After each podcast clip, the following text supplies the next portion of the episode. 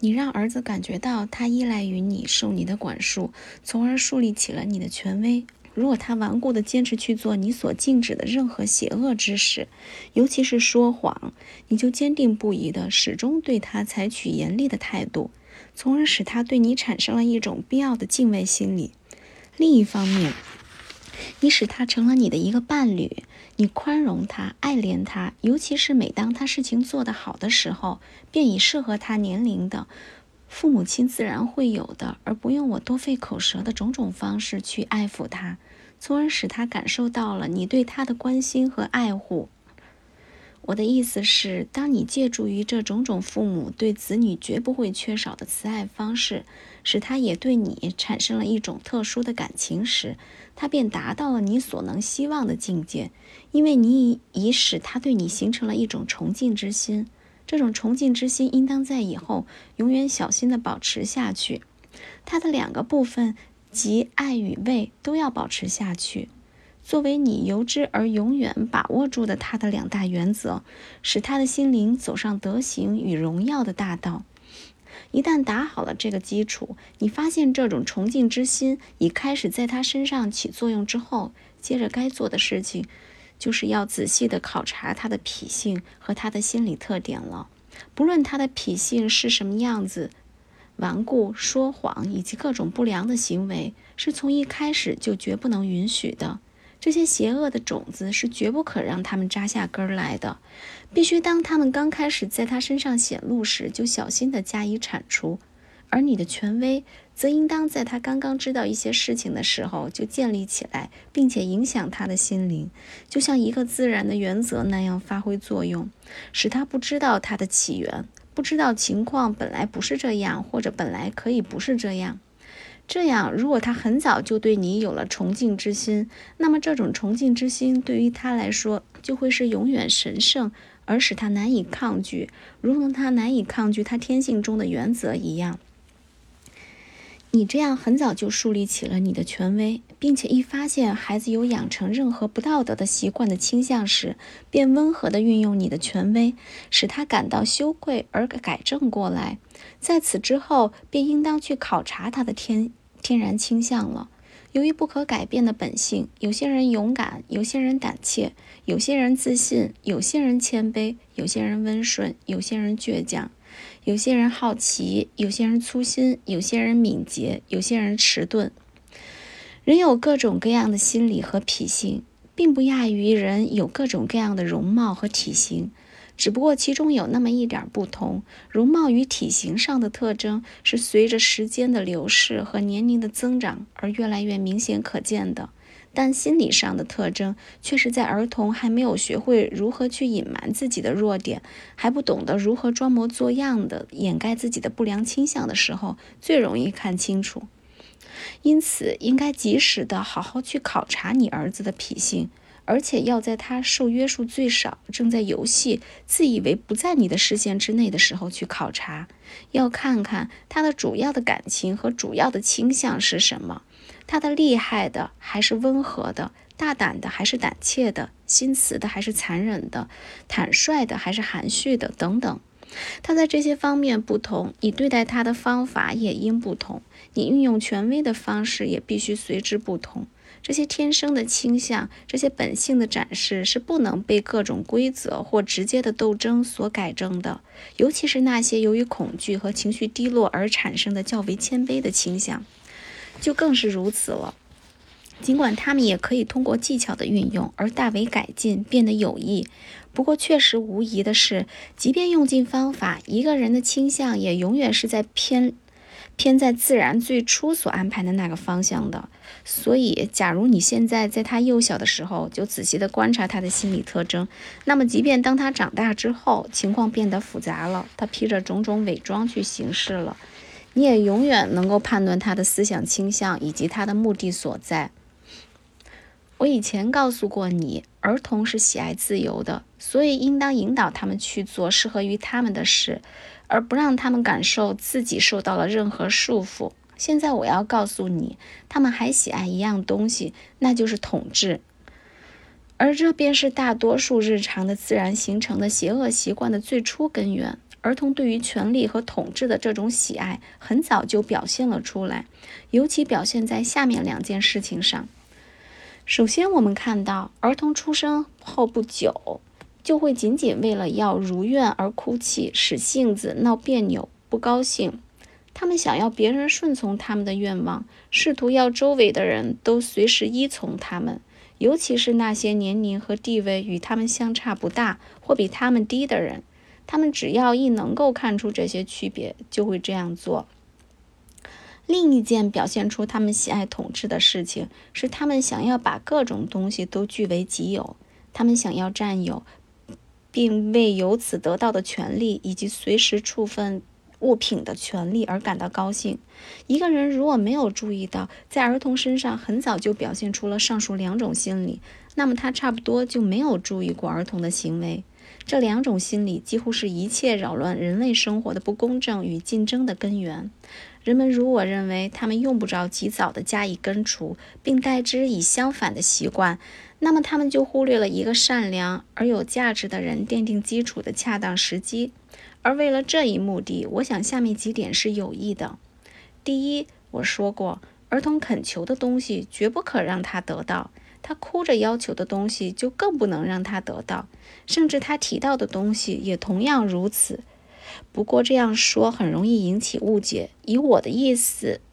说，儿童不可以向父母要任何东西。大家也许会认为这样做过分束缚了儿童的精神，会对儿童与其父母彼此之间应有的爱和感情造成损害。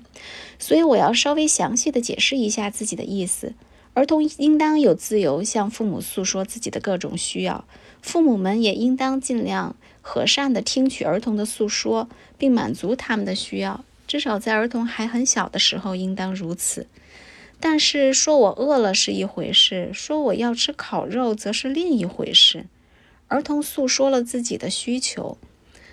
诉说了自己的自然需求，诉说了他们由于饥饿、干渴、寒冷。或者其他自然需要所受到的痛苦之后，他们的父母以及周围的人就有责任去解除他们的痛苦。